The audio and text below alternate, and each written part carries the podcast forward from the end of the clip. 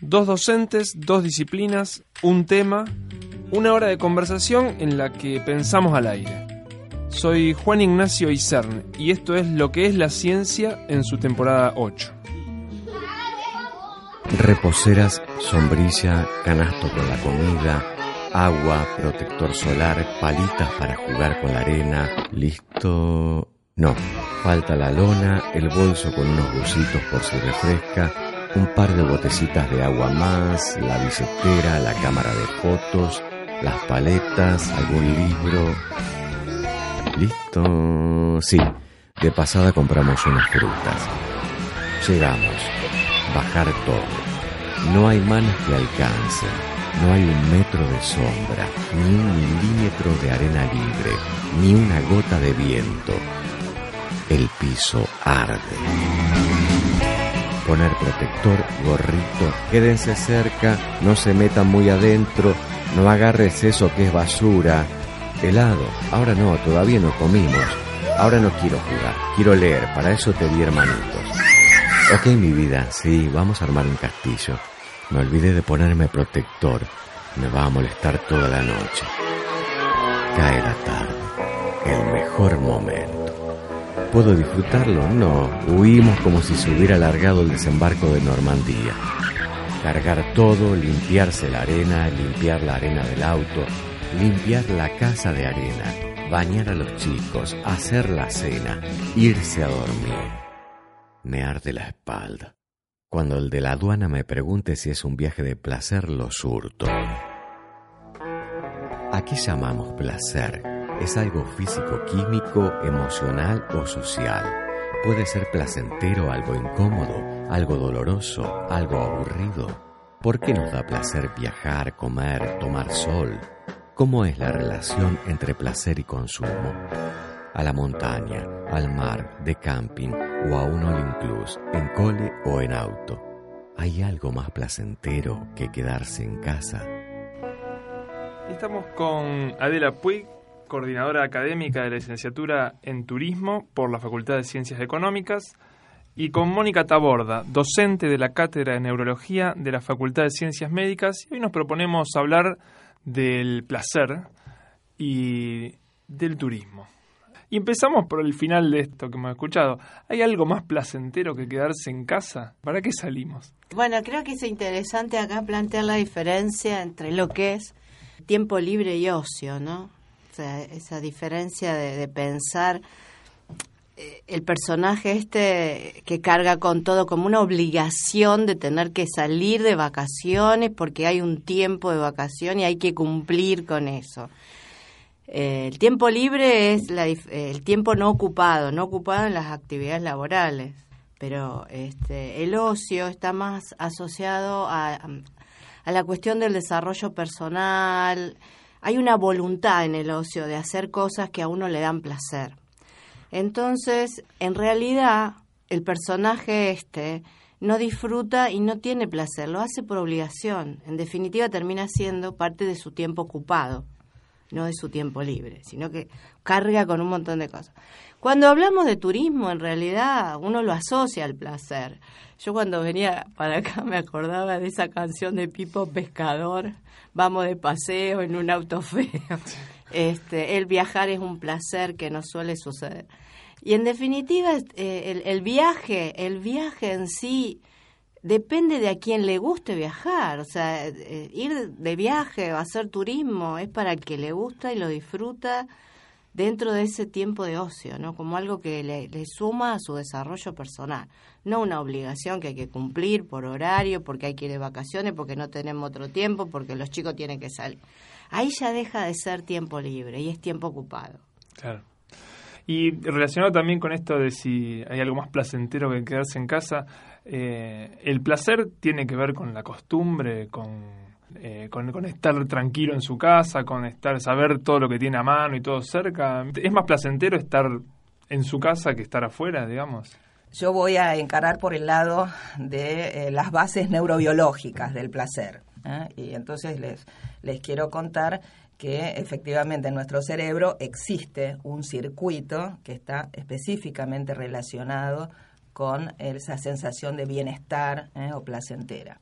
que es el circuito mesolímbico, es decir, arranca en el mesencéfalo, en una estructura un poquitito por abajo del cerebro, y se proyecta a un núcleo de la base del cerebro que se llama núcleo accumbens y que es justamente el que se considera el centro del placer.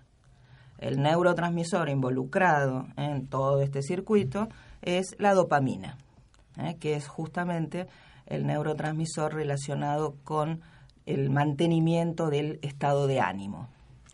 Tenemos que aclarar también que además de este neurotransmisor, influyen en este circuito del placer una serie de sustancias naturales que el mismo cerebro genera. Y entonces ahí te cuento, por ejemplo, que existen los opioides endógenos, las encefalinas y las endorfinas, que nosotros obviamente es eh, ya de, público conocimiento, ¿eh? que uno dice, bueno, el salir, el caminar por una playa, eso nos libera endorfinas. Y efectivamente, las endorfinas, ¿eh? estos opioides endógenos, influyen en el circuito del placer, provocándonos esa sensación de bienestar y tienen además un efecto analgésico, reducen la sensación de dolor. Además de las endorfinas, tenemos que mencionar la anandamida, es otro de los neurotransmisores que influyen en el circuito del placer. Esta tiene más un efecto tranquilizante y ansiolítico y tiene una estructura química muy parecida a la del tetrahidrocannabinol, es decir, uno de los principios básicos de la marihuana. Por eso a la anandamida se le dice es la marihuana natural o la marihuana endógena. Efectivamente tiene un efecto, como decimos, tranquilizante y ansiolítico. ¿Qué más tenemos que mencionar? Bueno, el último que puedo mencionar, la dopamina ya la dijimos, la acetilcolina, otro neurotransmisor que influye en el circuito del placer.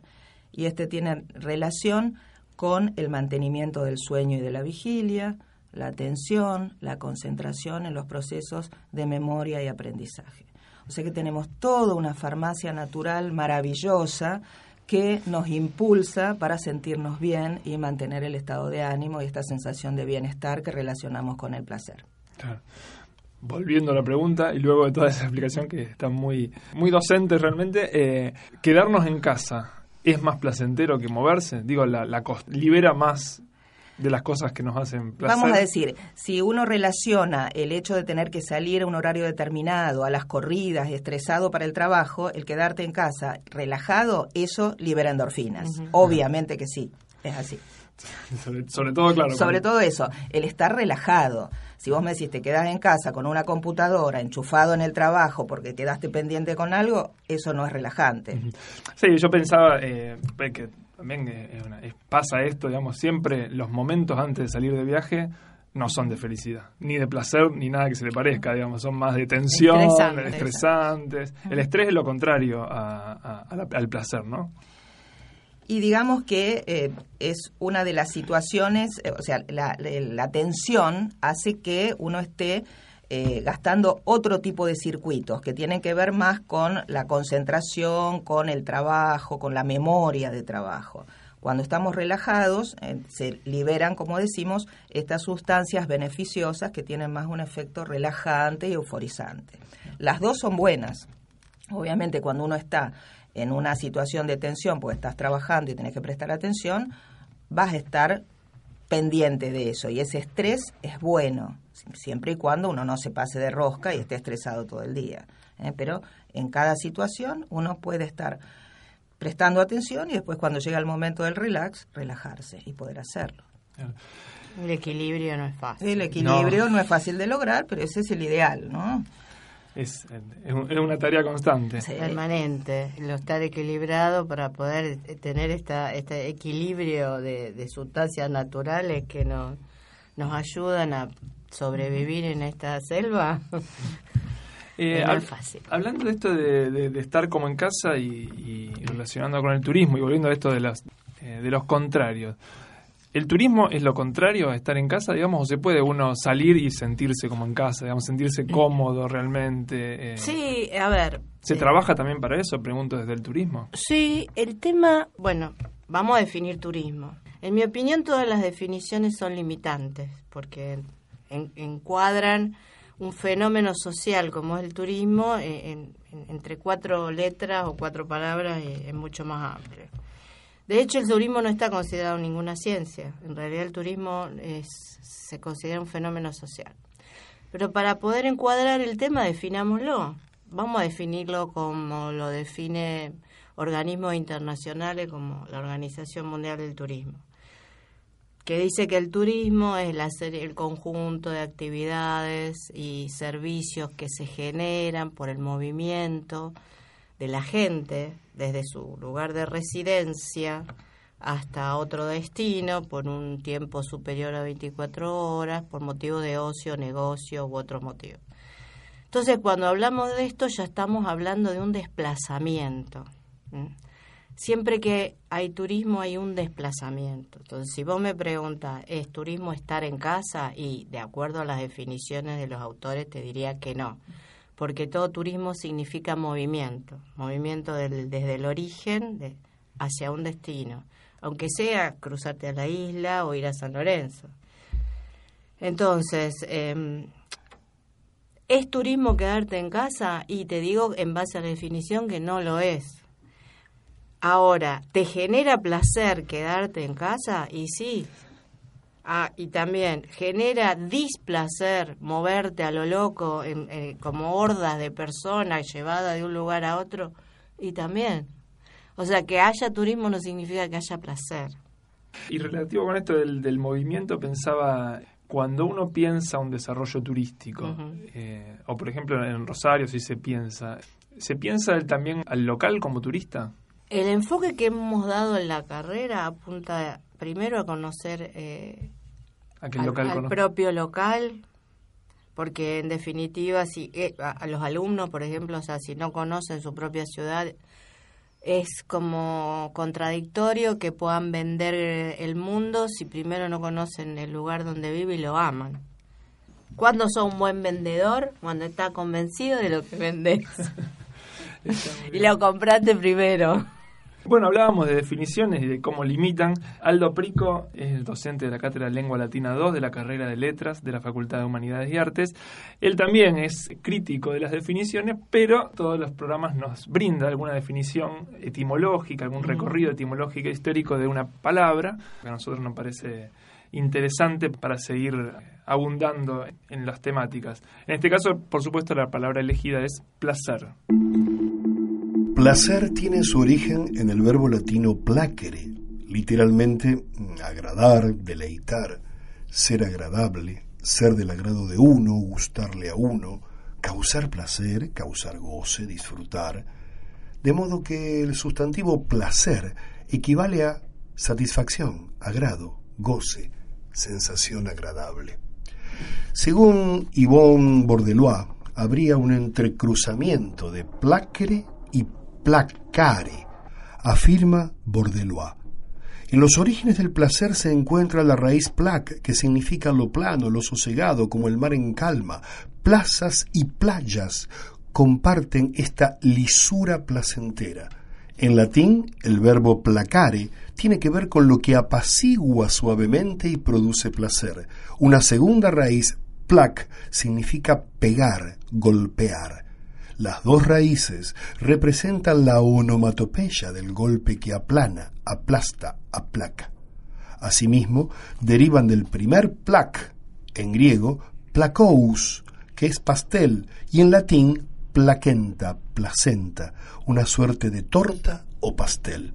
En ambos casos la imagen es la de una masa redonda y aplanada como el órgano que se designa con el mismo nombre, blando y esponjoso, que tanto en latín como en español representa el ámbito nutricio del que se alimenta el embrión. Fin de cita. Este valor positivo ha sido aparentemente el que para el imaginario social vulgar vinculó el sustantivo con el estado placentario, es decir, el del embrión humano en el vientre materno, a resguardo de todo peligro mundano. De una u otra forma, emerge de manera verosímil el parangón de la calma de una playa con el estado de goce.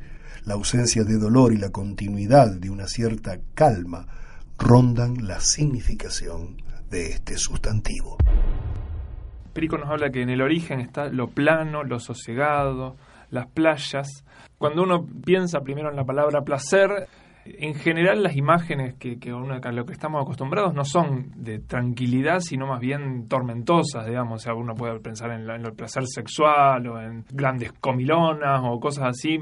¿Cómo se ve en el cerebro esto? Yo uno se imagina los máximos momentos de placer como tormentas eléctricas, no como cosas más eh, sosegadas o planas. Sí, podríamos decir que eh, hay distintas eh, situaciones que nos produce, que son placenteras, que desde, el, como vos decís, las, las conductas básicas, el comer, el beber, el sexo, esas son conductas adaptativas que obviamente estimulan este circuito del placer y generan la liberación de eh, dopamina y, y otros neurotransmisores. Después tenemos en otras circunstancias, por ejemplo, el escuchar una música que nos agrade, eso también genera la liberación de endorfinas en el circuito del placer. Eh, y no solo que eh, nos, nos relaja, también calma eh, el, dolor o la sensación psíquica del dolor.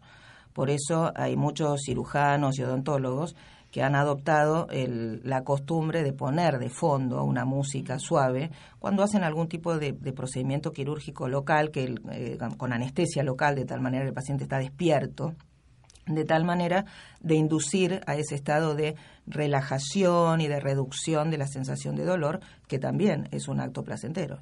Claro. ¿Y son el mismo placer? Eh, el, placer más, digamos, más tormentoso y el placer más relajado.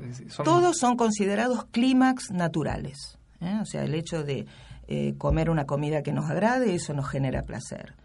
el hecho de tener un contacto sexual, eso nos genera placer el hecho de tener un, eh, lograr un objetivo, eh, aprobar un examen, un logro académico, eso por supuesto nos genera esa sensación placentera de bienestar y de alegría. ¿eh? Son distintos clímax naturales. Y, y, después, por otro lado, esto se, se mide en cantidad también. Hay una cuestión métrica, digamos, de, la cantidad de placer. No, no, no. Eso yo te diría que no está estudiado en cuanto a la potencia de las distintas eh, sustancias que nos producen, porque si no ya tendríamos que hablar en cuanto a las situaciones de abuso. O sea, una cosa son los hábitos y una cosa ya son los abusos, que eso sí tiene relación con la búsqueda de un placer de máxima intensidad. ¿eh? Pero ya nos iríamos de lo normal que es esta secreción de endorfinas y dopamina, como para mantener un nivel óptimo, equilibrado. ¿eh? Claro, yo quizás después volvemos a eso, pero eh, esto de los abusos lo consideramos desde el punto de vista de, todavía desde lo orgánico, digamos, porque bueno, está después el tema de los, abusos de drogas que también van por el mismo lado, ¿no? Exactamente, o sea, estamos diciendo todas las sustancias de abuso, desde los, las drogas duras, eh, los eh, tranquilizantes, las anfetaminas, la adicción a los dulces, todo influye en el mismo circuito del placer del que estamos hablando. Lo que pasa es que existe en esas personas que desarrollan un comportamiento adictivo una predisposición genética y o psicológica que los lleva a ese comportamiento patológico. Ahora, pensaba en el turismo, efectivamente, no sé, yo no sé si es, eh, si el, placer es lo, más destacado de, lo, de cualquiera que hace turismo, pero efectivamente el placer es lo más vendido cuando se piensa en turismo, ¿no? O sea, todos, todos te quieren vender que vas a tener la experiencia más maravillosa. Más maravillosa y placentera, digamos, como si fuera solo el placer el objetivo. El turismo mm, reconoce distintas etapas dentro de este fenómeno social, ¿no? Digamos que para hacerlo corto. Esa mm, percepción del turismo de masa ya no, no se considera eh, en la actualidad. Hoy estamos hablando de turismo de experiencias. Precisamente por eso la idea es qué experiencia te genera este hotel, este viaje, esta playa, y se produce un fenómeno muy interesante porque eh, en, este, en este turismo de experiencia, que es el que vivimos ahora, la producción y el consumo turístico se hacen en el mismo momento y lo hace la persona. Es por más que vos le quieras vender a través de una foto maravillosa o de un video, hoy la tecnología en turismo está 100%, eh, esa experiencia en realidad es cuando la persona llega al lugar y y vive la experiencia es cuando se produce el producto turístico, porque solo lo consume el que hace la experiencia. Entonces, en base a esto de que estamos hablando de un turismo de experiencia, este turismo es muy eh, personalizado, se hace a medida y se hace en el momento que vos lo consumís, lo cual dentro de lo que es el marketing y demás genera este bastante eh, ¿cómo te diré? creatividad en la manera de vender eso. Por eso han salido tanta cantidad de productos exóticos, como se, estos hoteles de hielo, los hoteles en la arena, los hoteles en las cuevas, eh, y porque el, el ser humano está como necesitando tener experiencias fuera de lo común. Y entonces hay un mercado turístico muy abierto a todas estas nuevas experiencias, porque las experiencias conocidas van quedando este como guardaditas. Entonces, bueno, queremos experiencias nuevas, queremos y estas experiencias nuevas son los que le generan nuevos placeres.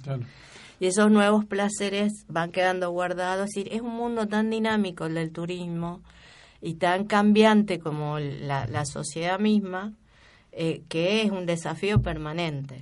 Claro, y pensaba que una, eh, una de las cosas que antes se hacían así como cosas raras o como cosas novedosas, que eran todo lo que podemos denominar turismo aventura y, particularmente, yo que sé, el rafting, el hoy ya es como muy muy de base y ya que aburre. dentro del turismo de experiencias es eh, lo que digamos va quedando de lado. No hay hay quien lo hace porque le gusta, porque es como un deporte, lo disfruta y demás pero están apareciendo y uno lo ve en, las propuestas de turísticas, muchos destinos muy exóticos.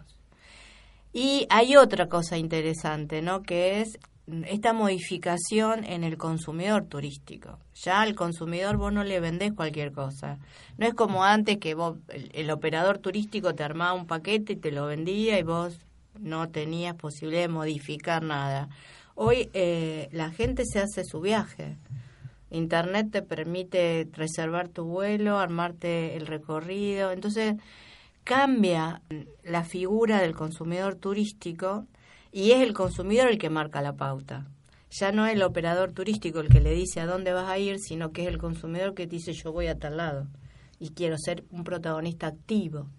Y arma su viaje. Y ya no más el hecho de armar el viaje genera placer.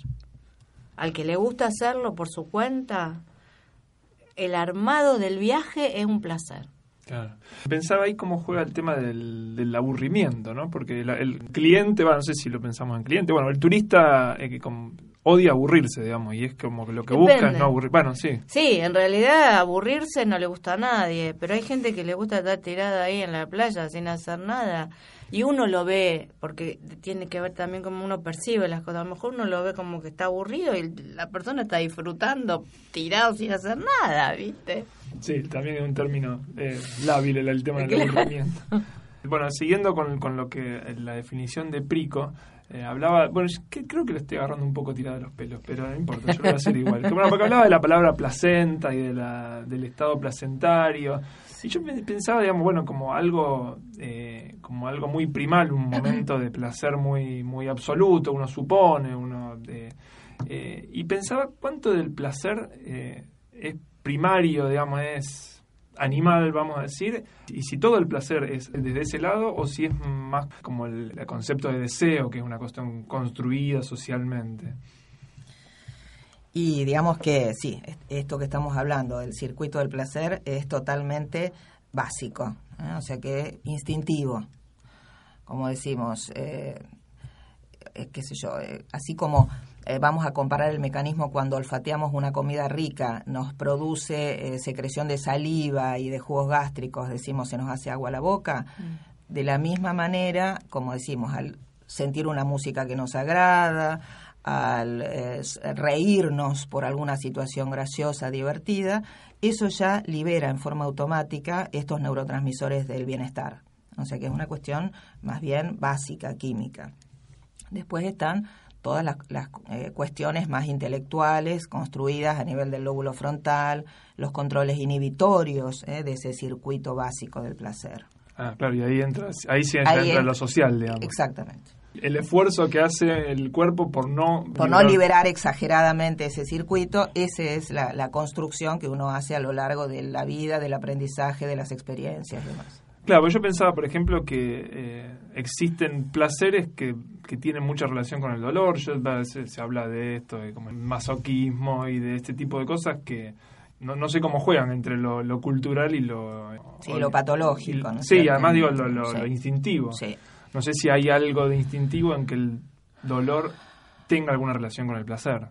Yo te diría que ahí eh, yo lo, lo ubicaría más desde el punto de vista de la adicción al sexo, la violencia sexual, o sea, tiene más relación con una situación más patológica de la, del disfrute del placer, ¿eh? no del placer, este, como decimos, con eh, situaciones sencillas, ¿eh? como salir a caminar o tomar sol o hacer meditación o hacer yoga, ¿no es cierto? Que son las que decimos son recursos eh, normales para estimular esa sensación de bienestar y estimular el circuito del placer. Claro. Eh, y hablando de placer y de- del sexo de- eh, relacionado con el turismo, hay un tema que no quería dejar pasar, que es el tema del turismo sexual. Si se piensa, si se estudia, o si está dentro de la academia, o si es una cosa así como medio mal vista, o No, a ver, en, lo estudiamos como una de las tantas formas de hacer turismo. Hay un montón de maneras de, hacer turismo, hay turismo de lo que quiera, como digo, el turismo es transversal a toda la ciencia, si vamos al caso, o inter o transdisciplinario. Sí, nosotros lo vemos en realidad como una patología, una deformación en el sentido de que, sobre todo, hay dos mercados en esto muy importantes, tres tal vez.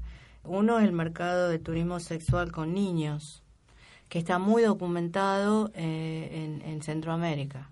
Incluso hay videos que lo- los vemos en clase también, este, cómo está armado esto, ¿no? O sea, hay operadores turísticos dedicados a esto que contactan con este, los locales y son este, ellos los que ponen a disposición los niños. Eh, y es, y es, eh, un negocio totalmente armado. Creo que entra también dentro de las patologías, digamos, de lo turístico. Después está el turismo sexual ya con mayores. Claro, porque lo otro es criminal directamente. Sí. Pero, Pero, lo- pero está armado como negocio. Eso es lo trágico. claro.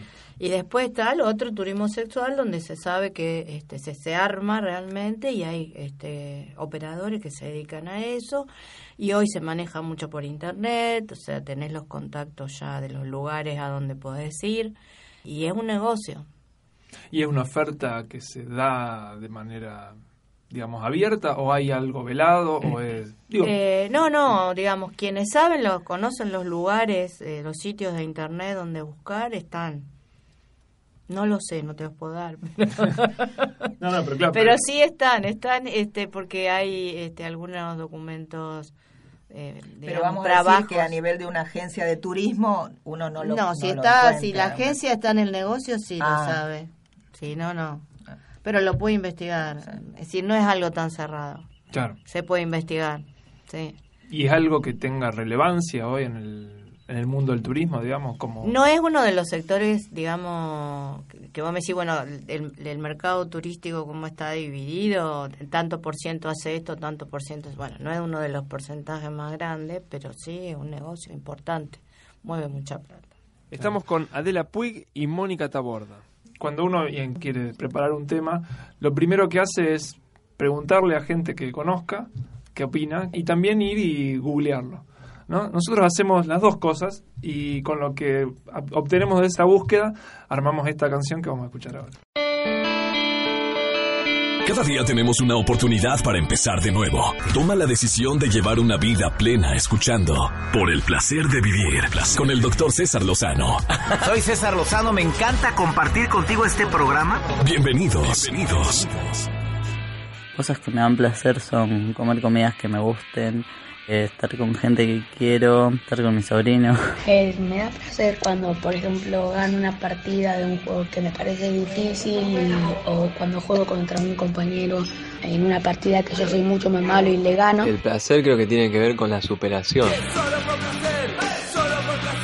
Nadar, diseñar, leer, dibujar, estudiar, estar con mi pareja. Y a mí me gusta caminar. También me gusta cuando estoy tirada en mi cama leyendo o viendo videos en la tablet. Jugar al fútbol, correr, pescar. Jugar y divertirme con mi amigo. Puede ser de la vida. Estar con mis hijos y mis nietos.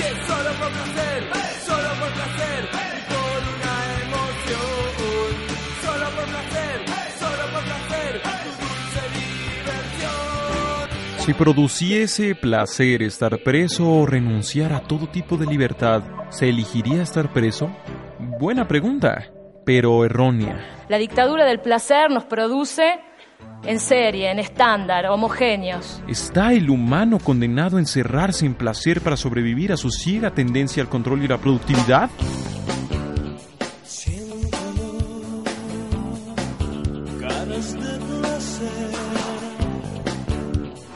Lo opuesto al placer, el gato de audio, que mal estoy pasando. Lo opuesto a placer creo que es tristeza y dolor. Como que no tenés ganas de hacer nada, que dejas de hacer cosas. Pasar un mal momento, estar triste. O mm, la frustración. Y yo creo que lo opuesto al placer es el dolor. El sedentarismo.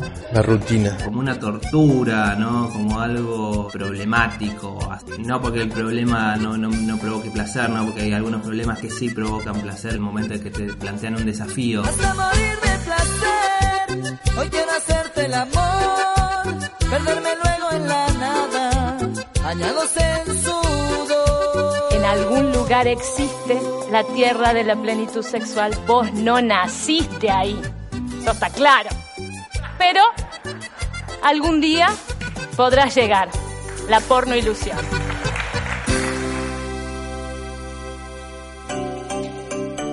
¿Ya estás listo para alcanzar los objetivos que tienes en mente?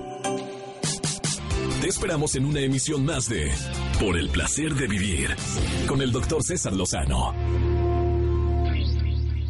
Estamos con Adela Puig, coordinadora académica de la licenciatura en Turismo, y Mónica Taborda, docente de la Cátedra de Neurología de la Facultad de Ciencias Médicas.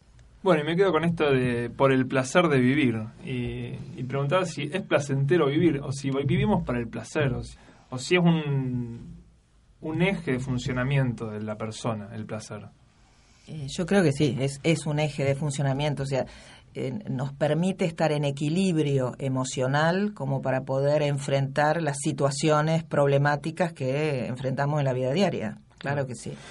¿Es productivo el placer? Porque eh, alguno diría que el más productivo que el placer es la incomodidad, digamos. O sea, uno está incómodo, entonces hace un esfuerzo para dejar de estarlo, o, está necesita, o tiene necesidades, entonces hace un esfuerzo para dejar de tenerla. En cambio, el placer es como me quedo acá y me muero contento. Eh, eh, no, no, no necesariamente tiene que implicar una inmovilidad, eh, al contrario. Lo que te permite es estar tranquilo, relajado, con una cierta sensación de euforia, como para poder encontrarle el lado divertido a la vida, pero eh, enfrentando las obligaciones diarias. ¿sí? Claro. Eh, me, por eso me parece interesante el, el, eh, el, término este que decía la chica, este de la dictadura del placer. Sí. Eh, la otra vez escuchaba a un filósofo que hablaba de, de, de, este tema, de como que estamos medio metidos en eso y, y, y, hablaba de la necesidad de la tristeza o de la necesidad de darle lugar a la tristeza, a la, a la, depresión, incluso él decía, como, no exagerando por supuesto, pero como que, que era necesario, digamos, alejarse de esos lugares de, de, digamos, de correr detrás de la satisfacción para, para poder eh, construir una, una, vida más equilibrada. No sé. A ver, yo lo que te diría es, eh, en realidad, obviamente, nosotros tenemos eh, modificaciones en nuestro estado de ánimo. Supongamos cuando estamos tristes por una pérdida familiar, por un divorcio lo que sea. Obviamente no vamos a estar eh, en forma, en un estado de bienestar. La idea es que cuando uno tiene que pasar por esas situaciones críticas pueda enfrentarla en forma equilibrada y no recurra, por ejemplo, a pastillas para atenuar esa sensación eh, de dolor eh, interno, de dolor emocional que uno tiene que transitar también. Claro. Eso sería, me parece, lo más sano. O sea, recurrimos a la farmacia natural, lo que nos provee el organismo, y entonces decimos, bueno, estoy triste, salgo a caminar, tomo sol, eh, me reúno con una amiga, charlo y me desahogo, ¿eh? o voy al psicólogo, pero eh, trato de manejarme con las herramientas naturales, evitando el, el tema de recurrir a fármacos para que me tapen los síntomas. Y con esto de quedarse en el placer, que yo pensaba esto de vivir para el placer, pensaba ahí todo un desafío para el ámbito del turismo, porque cuando yo era chico había muy pocos o no había aire acondicionado. Los autos no tenían aire acondicionado. También se calefaccionaban menos las casas, digamos, como que estábamos un poco más acostumbrados a, a ciertos niveles de incomodidad que hoy no, hoy como que estamos todo el año a 24 grados en todos lados queremos estar. Entonces es como, y, y, y como vengo planteando, digamos, salir de en turismo es un poco renunciar a ese estado de confort. ¿no? Es, es, como un desafío, ¿no? Y depende de dónde vayas. Sí, o sea, si haces turismo de invierno y te vas a esquiar, vas a tener calefacción en las cabañas donde estés y después va a tener frío en la montaña cuando esquíes. Pero creo que esto está más bien relacionado con una cuestión de, de, la vivencia, de la experiencia, ¿no? ¿Qué querés experimentar en turismo, visto desde el turismo y de este turismo de experiencia? Tampoco podemos negar que hay, este, hay muchas cosas que están manipuladas, o sea, también se nos incita a, a hacer determinado tipo de actividades o, o, o hacer determinado tipo de turismo. Eh, esta cuestión de, de, del viaje armado y del turista que está muy informado y que sabe muchas cosas y demás también te lo ha dado eh, eh, Google y, y, y, toda la información que hay y, y, son tendencias que se van armando y de alguna manera uno va entrando en esa tendencia. Por ejemplo, este, para que tenés una idea del nivel de manipulación de algunas cosas, los parques temáticos Vamos al típico caso de Disney. Está totalmente pensado cómo funciona la, emo la emotividad humana para generar juegos que activen esos centros nerviosos, no sé cómo... Sí, tal cual. Para que vos después que salgas del juego tengas el kiosquito para comprar. Pero vos llegás a Disney y vos te vas a un mundo ideal, un mundo de fantasía donde todo era perfecto, donde vos eras niño y estabas protegido, cuidado y no tenías de qué preocuparte. O sea, todo esto está pensado y todo está armado. Es decir, es muy difícil mantenerse ajeno a todo un mundo este, súper informado, excesivamente informado. Hay una palabra interesante que es infoxicado, eh, o sea, intoxicado de información, bueno, entonces recibir, recibir, recibir, no tener tiempo tampoco de sentarte a ver, bueno, a ver de todo esto, ¿qué es lo útil? ¿Qué es lo que me sirve? ¿Qué es lo que me hace bien? El turista actual que se arma su viaje y que saca toda la información de internet está infoxicado. Sí, es, cualquiera que haya organizado, intentado organizar un viaje, efectivamente tiene todo a la mano en internet, pero también pasa eso, como que hay tanta, tan, y además tampoco sabe quién, de los que te quieren vender, quiénes te dicen verdad, quién te dicen mentira, quién te sobrevenden, digamos. No, incluso está el personaje este que lo estudiamos mucho, que es el prosumidor, que es el productor de contenido, o sea, el prosumidor como eh, el turista que te da su opinión y tenés TripAdvisor y tenés todas las entonces, el, eh, eh, el, que arma un viaje, ¿a dónde va primero? A ver qué dicen los demás. Sí, Dice, boca a boca este, de, de, del turismo. Entonces, hoy marcan ellos la tendencia. Igual sí. todos los que hacemos eso, creo, nos pasamos ese filtro de decir, bueno, el que habla muy mal lo vamos a sacar, el que habla muy bien lo vamos a sacar, vamos a intentar buscar los que, bueno. los que, están en el medio. Uno hace su propio scouting, digamos. Bueno, es así. Y eso se maneja así. Y turismo usa mucho la tecnología. O sea, hoy directamente las agencias chiquitas físicas han desaparecido porque no tienen para sostener la tecnología. Eh, y con esto de digamos de la, la necesidad de, de, la comodidad y de, de o, o, de, querer tener servicios uh -huh. eh, ¿cómo, ¿cómo estamos en Argentina en ese sentido? Eh, hemos, hemos, sí, sí en, en, oh, no. en, en avanzar en satisfacer necesidades que quizás antes, bueno, uno salía de turismo y sabía que era una era turismo por Argentina, era turismo aventura, aunque uno fuera a, a un hotel en Mar del Plata, digamos. Sí, sí. No sé si hemos avanzado en ese No, sí, yo creo que se ha avanzado mucho en el momento que el turismo empezó a ser política de Estado, estar en agenda.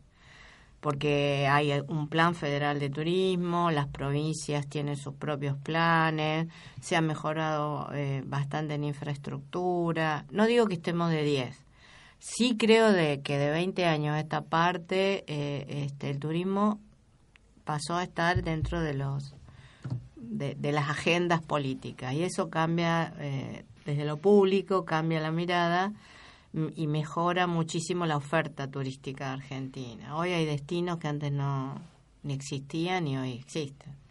Se han puesto o sea, en valor y se han puesto como oferta turística. Eso es algo fantástico, a la vez de muy molesto para el que lo conoció cuando todavía no era una oferta turística. Bueno, ese es un tema interesante este, que podemos tratar, eh, que es eh, que lo vemos en clase con los alumnos, que yo les pregunto, ¿ustedes quieren tener turistas acá en Rosario?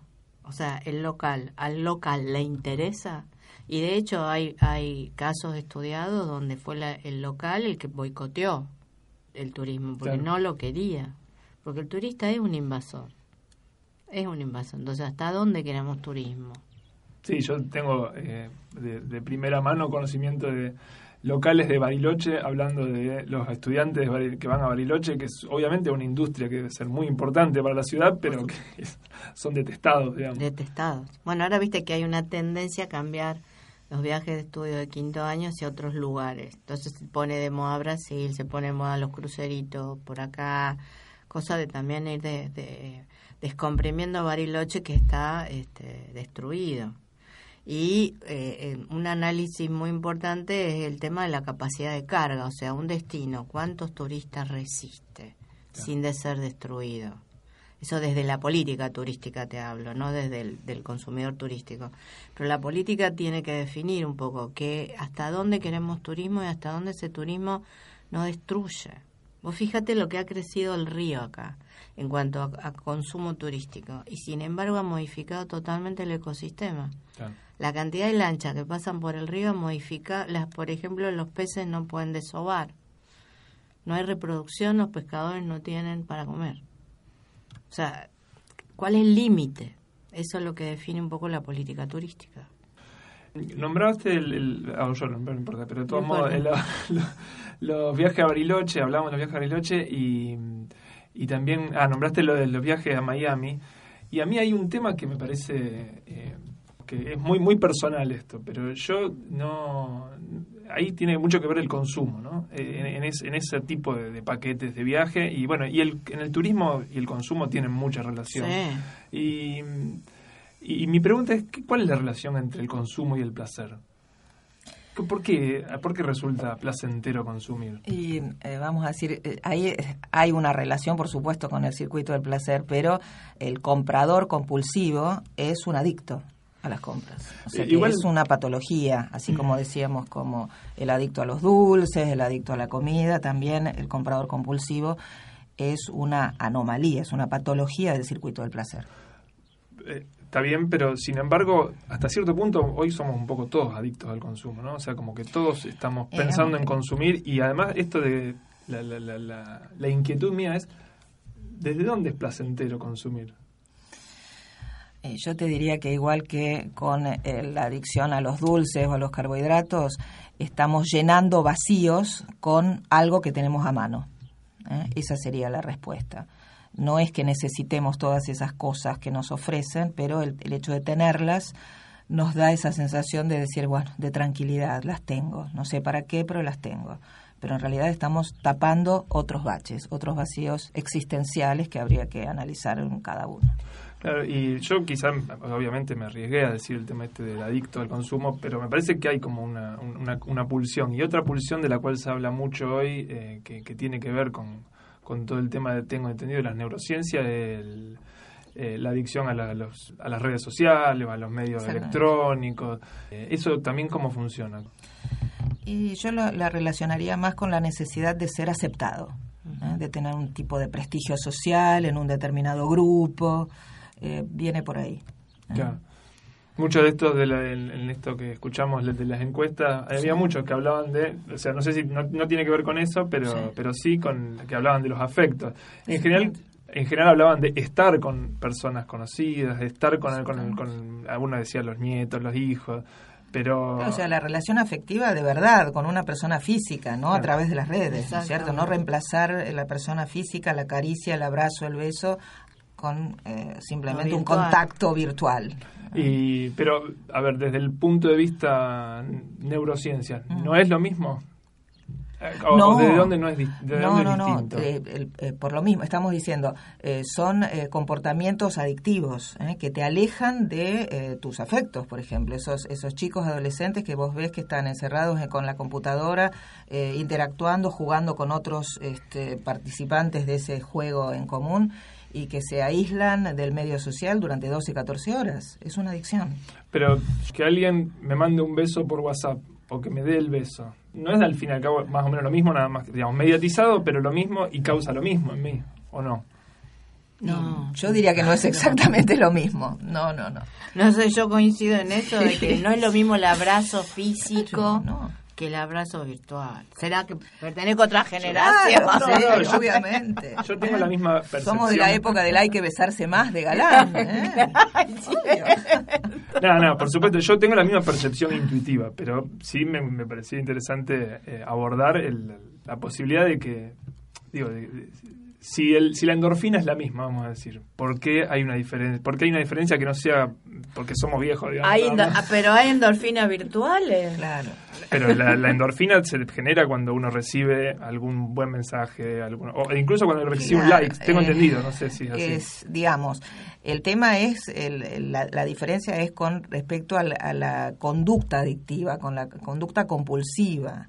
Entonces, ahí vos ya no es una sensación eh, de placer natural, es una situación forzada que está puenteando todos los neurotransmisores de los que hablamos. ¿eh? Ahí, entonces, generas una dependencia a lo que sea, vamos a decir a la, a la computadora con redes sociales o lo que sea, y entonces lo único que necesitas es estar conectado para tener esa sensación de placer momentáneo que te dura muy poquito y que te genera, una vez que se termina, una gran sensación de abstinencia, de falta, de necesidad imperiosa de volver a buscar ese contacto o la sustancia. ¿eh? Es exactamente lo mismo. No es una reacción natural, ¿eh? es, Claro. es una conducta adictiva. De alguna manera es parecido a lo que pasa con las drogas, digamos. Exactamente. O sea, que, que- que- que buscamos repetitivamente siempre el mismo... Sí, que tiene, yo coincido, que tiene que ver con una gran sensación de vacío, de, de no poder llenarlo eh, yendo hacia adentro, ¿no? Y encontrando las herramientas internas. Fíjate vos que hay un, un segmento, si querés, de turismo que le interesa el contacto con el otro, le, le interesa conocer otras comunidades, entender por qué viven como viven, pero no a través de las redes, sino a través de, de contacto físico, ¿no? Eh, esta idea de, de ap- aprender del otro y encontrarme con el otro, donde lo, lo que vemos es que ese turista, eh, más que un turista, es un peregrino en busca de su esencia. Es como que el otro es un espejo de esa búsqueda, ¿no? Por eso tanto ha crecido el turismo comunitario indígena, porque los indígenas han mantenido su esencia, su lugar, quiénes son, saben, su identidad. Y el mundo se ha despersonalizado tanto que hoy hay muchos jóvenes en busca de esa identidad y estos indígenas le reflejan esa identidad que ellos han perdido por la masificación, por la globalización, por lo que quieran. Entonces, a través, fíjate, a través del turismo es como ellos empiezan a encontrar esa identidad perdida. Creo que mucho de esto que no pasa ahora con los jóvenes es, que están, les falta llenar un vacío de saber quiénes son y para qué están, que son preguntas ontológicas, no más que turísticas. Sí, el- el- en las antípodas de eso está el, el turismo al, al all inclusive de, de- de- de- del Caribe. Ya tendría Eh, que desaparecer. que- Un modelo turístico con la caída de Thomas Cook, que es un Thomas Cook fue el primer este eh, operador turístico, digamos, fue el primero que organizó un viaje. Thomas Cook es un operador internacional importante, cayó Thomas Cook, que como decir se cayó Ah, cayó la empresa. Sí, sí, sí, pero Thomas Cook tenía no solo una empresa de operación turística, sino tenía compañía aérea, tenía hoteles, tenía... Hay un modelo de turismo, que es el modelo masivo. Así que vos le podías vender el paquete y la gente lo compraba y no hay opción a cambio. Eh, te lo vendo así y te lo tomas. No es solo la caída de un- una multinacional como Thomas Cook, sino la caída de un modelo de negocio que ya, digamos, nos está indicando que el mundo va para otro lado. A hoy tenemos un turismo más especializado, más personalizado, más hecho a medida. Hoy hablamos de turismo a la carta. O sea, vos te armas tu viaje como vos querés. Hay un cambio radical en el consumo turístico. Sí, y podemos esperar quizás de, de, acá un tiempo en Argentina. No, hay una cosa que a, mí particularmente me, me, llama la atención negativamente, que es que cuando llega el verano, eh, todos los medios de comunicación hablan de Mar del Plata. Sí. Y la costa atlántica. Como si la Argentina... O Punta del Este.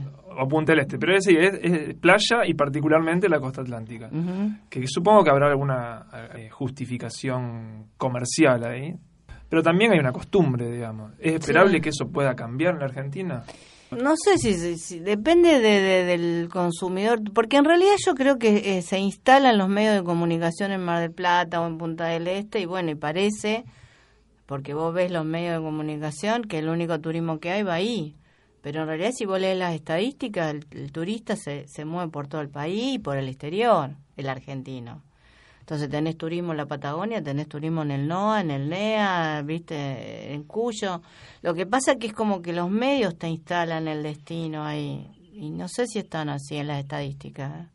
Si vos vas a las estadísticas del Ministerio, Secretaría de Turismo ahora, hay movimiento este, en todo el país, tanto interno, o sea, los mismos argentinos que viajan, como internacional de los que vienen, pero van a distintos lugares de Argentina, no solo Mar del Plata o, Punta del Este en Uruguay. Es porque los medios instalan ahí el tema. Pero vos tenés las playas de la costa llenas, tenés la Patagonia. No, no sé si están así. Me parece que está instalado. Es más una cuestión mediática. Mediática, sí, me parece. Que de industria. Que por, las por las estadísticas. Estamos con Adela Puig y Mónica Taborda. Bueno, otra de las modas, no sé si es moda o cómo decirle, de, turismo tiene que ver con el turismo gastronómico y de, comida.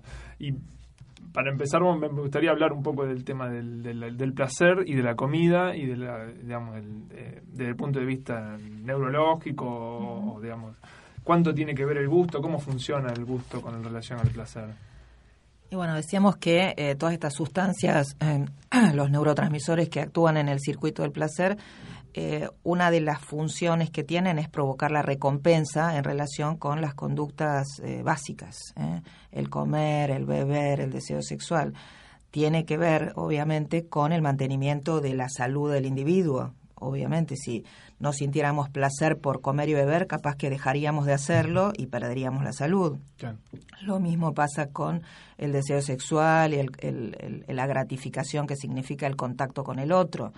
Eh, si no tuviéramos contacto sexual nos extinguiríamos como especie. O sea que obviamente que eso está planificado por la naturaleza como para mantenernos sanos y vivos.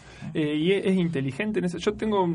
Eh, es un poco escabroso el, tema, pero he leído de los uruguayos, estos que cayeron en el avión, bueno, que hablaban de que eh, ellos se daban cuenta cuando, cuando empezaron a comerse a las otras personas, se daban cuenta de que como que les faltaba algo y que cuando comían algunas partes del cuerpo les resultaba más rica porque se daban cuenta que después, después entendieron que era porque lo necesitaban, por ejemplo, las vísceras o cosas así, que era que el cuerpo se las, se las pedía, digamos. El cuerpo hace que sea más rico y más placentero comer lo que estamos necesitando. Seguro, sí.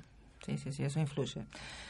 Vamos a decir, sobre todo con lo que tiene que ver con los carbohidratos, por ejemplo, porque generan una liberación de energía muy rápida. Entonces, eh, obviamente, producen una sensación de placer mayor que cuando uno come otro tipo de comidas. Ahí tenemos otra. Hay, hay relación. Ahí tenemos otra de nuestras adicciones claro, por hoy, exactamente, el chocolate.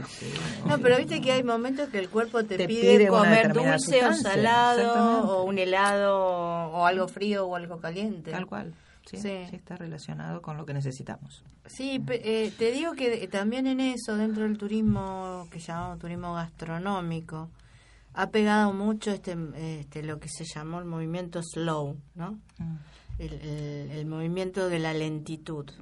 Hay un libro muy bueno de Honoré, creo que es el autoelogio de la lentitud, que vivimos en este mundo tan rápido. Este, y bueno, él, plantea el tema este, de, eh, lo empieza con el movimiento del slow food, en contraposición al fast food. Y esta cuestión de sentarse a comer y disfrutar la comida, y que puedas tomarte tres horas para almorzar o tres horas para cenar, estar con un amigo y hacerte la comida en el momento, no tenerla ya preelaborada y tomarte un buen vino y charlar con tu amigo y tener tres o cuatro horas para comer, que generó todo un movimiento que se llamó movimiento slow, que justamente creo que tiene un loguito que es una tortuga, un caracol, no me acuerdo. Entonces tenés el slow travel, o sea, el viaje lento, donde vos vas parando y te quedas en un lugar eh, las veces que quiera y así es que ha surgido esta tendencia que hay ahora de los jóvenes que se recorren toda Latinoamérica, se toman un año sabático y recorren, bueno, que, que se contrapone ese movimiento slow a lo que es la vida rápida que tenemos y, y que no, nos acelera de tal manera y nos genera tanto estrés como compensación a todo ese estrés, ¿no? Esta cuestión de, de lo lento. Estamos tan acostumbrados. Bueno, generó el slow travel, este, las slow cities, o sea, las ciudades lentas. Por ejemplo, este, eh, acá nosotros tenemos en Córdoba, esta ciudad donde no pueden entrar los autos, ¿cómo Ah, se llama? eh, Está ahí cerca La de... Cumbrecita. La La Cumbrecita. Esta es una slow city. Ah, sí, de- Es- está considerada una slow city porque es una donde no entran autos, tenés que ir caminando. Hay varias en, en bueno, este movimiento surge en Italia, pero hoy está en Europa está bastante extendido. Y tiene que ver con esto, ¿no? De, de la otra cara del- de la vida rápida que nos impulsó a hacer la globalización. También la globalización dejó el 50% de la población afuera del sistema. Eh, Y, en turismo, yo digo, muchas veces es interesante, pues se- se- esto de la posibilidad de hacer slow, yo pienso, bueno, uno que hace, por ejemplo, un- hay, gente que hace un viaje a Europa. Mm. Y, y- y es todo lo contrario porque dice, bueno, una vez que voy a Europa quiero que conocer las todo. 17 cinco países, 17 ciudades. y No, no te sé qué. vuelves loco. Claro, y ahí la, la, la cantidad y la calidad se contraponen. Totalmente. Y hoy lo que tenés es que hoy, que por eso yo creo que está bueno esto del slow, porque nos da tiempo también de encontrarnos a nosotros mismos en el intercambio con el otro, ¿no? Esta idea de el, el- también el viaje, no hablemos de Argentina con el tema del dólar y demás, pero en general en el mundo el viaje se ha abaratado. O sea, hoy, hoy la gente puede viajar más, este, más veces. Y el modelo vacacional, que antes vos tenías un mes de vacaciones y nada más, hoy es más veces, menos tiempo. Entonces puedes viajar más. Y eso también genera la- el movimiento que hay, la posibilidad de encontrar y, y- y interactuar con otros. Entonces cambia el modelo vacacional, cambian las pautas de consumo, se abaratan los costos, las- eh, aparecen como fenómeno mundial la- las empresas low cost en todos los hoteles, otros modelos hoteleros, otros modelos de alojamiento, eh, empiezan a aparecer las plataformas colaborativas, esta donde vos podés viajar por el mundo sin pagar un peso. Claro, se, se me ocurre, claro, que lo, de, mm, lo del abaratamiento va por el lado de, de pérdida de confort, ¿no? O sea, de como que, contrariamente a lo que yo había dicho hace un rato, hay una, una aceptación de la pérdida de confort en virtud de poder, de poder viajar viajar más. más. barato, sí, sí, sí. Sí, Porque sí. uno antes, yo que sé, supongo, eh, a- me imagino en la década de 40, 50, 60, llegar a un hotel era confort obligatoriamente, porque, salvo que bueno fuera un hotel. Sí. así muy de paso, pero si no, era como que el- el- el- la necesidad de confort estaba más, más pensada. Sí, también cambió un poco el consumo, o sea, hoy tenés distintos modelos hoteleros que ya no tienen que ver con las estrellas, sino con la- la categorización por estrellas está relacionada con las superficies, tantos metros la habitación, tantos Claro. metros el baño. Pero hoy estamos hablando de turismo de experiencia, entonces la categorización tiene que ver con los servicios que se dan, no tanto con la superficie. Y cambió, cambió la categorización efectivamente. O, O no, sí, o sea, a nivel internacional sigue igual, pero digo que a nivel de experiencia, hoy vos, suponete, eh, un, un hombre de negocio te va a valorar un hotel no tanto por si cuántos metros cuadrados tiene la habitación, sino si tiene servicio de internet, si tiene sala de reuniones. Claro. Eh, o sea, hay, hay otras cosas que se valoran eh, en la categorización individual, porque tiene que ver con esto, de la experiencia. Muchísimas gracias, No, Adela. gracias muchísimas a vos. Mónica. Gracias por, Por este favor. cambio. Gracias Fue por muy la lindo. invitación. Estuvo muy linda la experiencia, sí, la verdad que sí.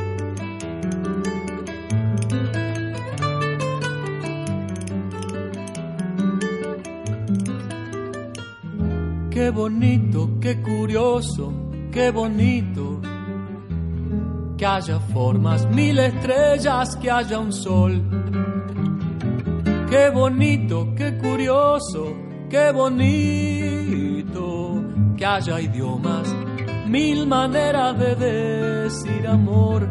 Qué curioso que haya guerras, que haya treguas, que haya paz. Qué bonito que es el ritmo. Lo que es la ciencia es una coproducción entre el Laboratorio Sonoro de la Facultad de Ciencia Política y Relaciones Internacionales, la Dirección de Comunicación de la Ciencia y Radio Universidad de la Universidad Nacional de Rosario, con la participación de Natalia Fernández Báez, Juan Ignacio Isern, Martín Parodi, Guillermo Peñalves y Aldo Prico, y la participación especial de Adela Puig y Mónica Taborda. Curioso que haya guerras, que haya treguas, que haya paz. Qué bonito que es el ritmo del vals. Qué bonito que es el viento en tu pelo. Qué curioso que haya cinco dedos la palabra amigo y que los colores sean como son. Qué bonita es la verdad en tu boca. Qué curioso que haya un principio y un final. Qué bonita que la luz a la mañana. Ver las hojas, ver las ramas y saber que el mundo está reinventando sus antiguas maravillas. Nuevos llantos, nuevas risas y este valsecito más.